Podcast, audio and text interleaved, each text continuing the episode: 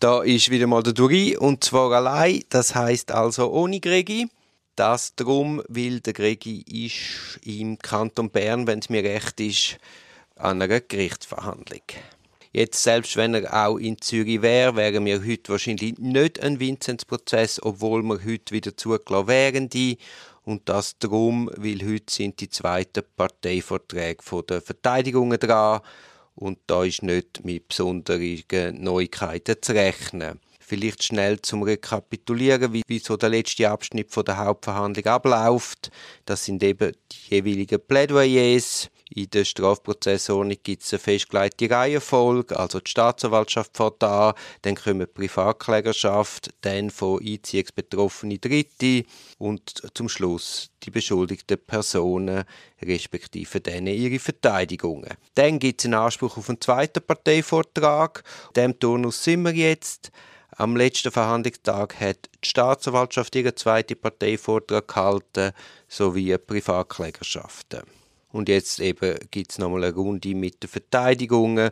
Und nach diesen Plädoyers den Verteidigungen haben dann die beschuldigten Personen das letzte Wort. Ich gehe mal davon aus, das passiert wahrscheinlich dann morgen. Nach dem letzten Wort der beschuldigten Personen wird sich dann das Gericht zurückziehen zur Urteilsberatung. Dabei könnte theoretisch auch wieder entschieden werden, dass man das Verfahren wieder aufnimmt und allenfalls Beweisergänzungen abnimmt. Vorliegend ist ja so gewesen, dass abgesehen von der Befragung von der beschuldigten Person keine weiteren Beweise abgenommen worden sind. Entsprechend ist davon auszugehen, dass das Gericht den Fall für spruchreif erachtet und entsprechend über Schuld und Sanktionen entscheiden wird. Jetzt ist es so, es ist ein Dreiergremium sowie eine Gerichtsschreiberin. Da gilt, die drei Richter haben das Stimmrecht, die Gerichtsschreiberin hat beratende Stimme und es wird entschieden mit einfacher Mehrheit. Wenn dann in der Urteilsberatung man zu einem Entscheid kommt, dann gibt es meistens eine öffentliche Urteilseröffnung, wobei das Urteil kurz begründet wird. Davon kann abgesehen werden, wenn Parteien darauf verzichten. Nachher wird das Gericht zur schriftlichen Urteilsbegründung schreiten. Das Urteil ist schriftlich zu begründen, wenn die Strafe mehr als zwei Jahre ist. Das heißt, wenn die Strafe unter zwei Jahre ist, dann muss man das nicht immer schriftlich begründen, dann langt unter Umständen mündlich begründetes Urteil.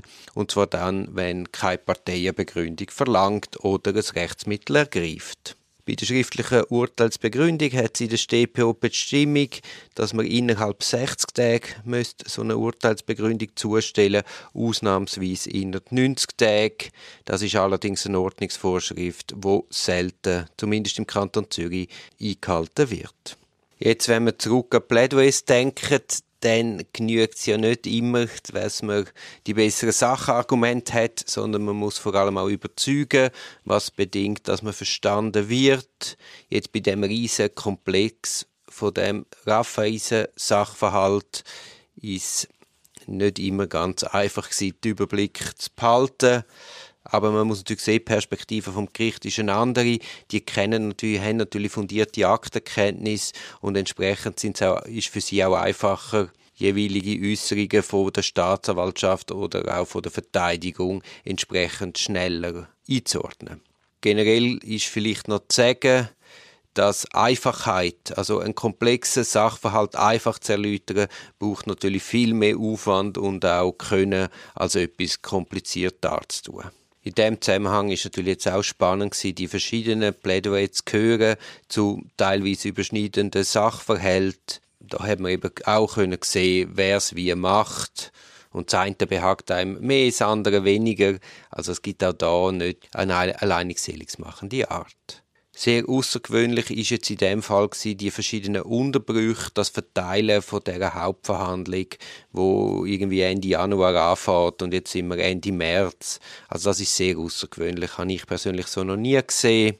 Es hat darum auch ein bisschen der Eindruck ist entstanden, dass am Anfang das Gericht nervös war. Ich kann mir irgendwie auch nur von dem Hintergrund erklären, dass es dann so unsinnige Bestimmungen gegeben hat, weil wie man darf auf dem Bogen kein Laptop verwenden. In dem Moment, wo dann aber die weiteren Verhandlungstermine gestanden sind, ist zumindest bei mir der Eindruck entstanden, dass das Gericht sehr souverän und auch ein Stück weit locker durch die Hauptverhandlung geführt hat. Uns sind nicht ganz alle Plädoyers vorgelegen. Man kann aber sagen, die, die wir jetzt gesehen haben, die sind sehr übersichtlich und gut strukturiert. Es ist dann halt die Frage, wie umfassend muss man zu allem etwas sagen, vor allem weil man ja noch zahlreiche Co-Verteidiger hat, wo allenfalls ins gleiche Horn blasen, wo die Verteidigung sicher vorher voneinander gewusst haben. Also da ist zumindest jetzt von außen gesehen, allenfalls wäre es möglich gewesen, Wiederholungen zu vermeiden weil man muss halt schon sagen, zum Teil sind die sehr, sehr langen Plädoyer in Wiederholung von Wiederholungen schlichtweg tödlich gewesen. Aber eben, es ist eine grosse Kunst. Man hat auch noch einen Klient, wo, wo auch noch mitredet. Also da ist dann immer noch schwierig zu wissen, wo man zu einem Ende kommt. Bei Plädoyer 7, 8 Stunden ist klar, da lässt sich Langweile überhaupt nicht vermeiden. Die, die werden sich das sicher ganz gut überlegt haben was wie viel an welcher Stelle zu sagen ist.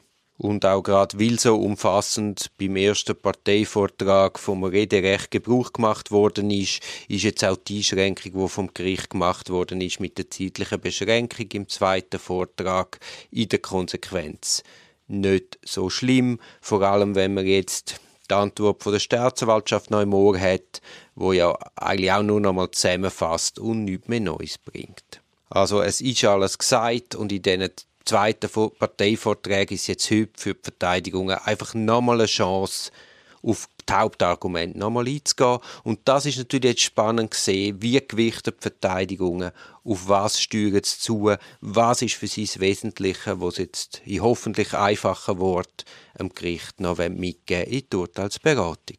Nach dem Vortrag der Verteidigung haben dann die beschuldigten Personen Schlusswort. Auch das ist nochmal eine Chance, Akzent zu setzen.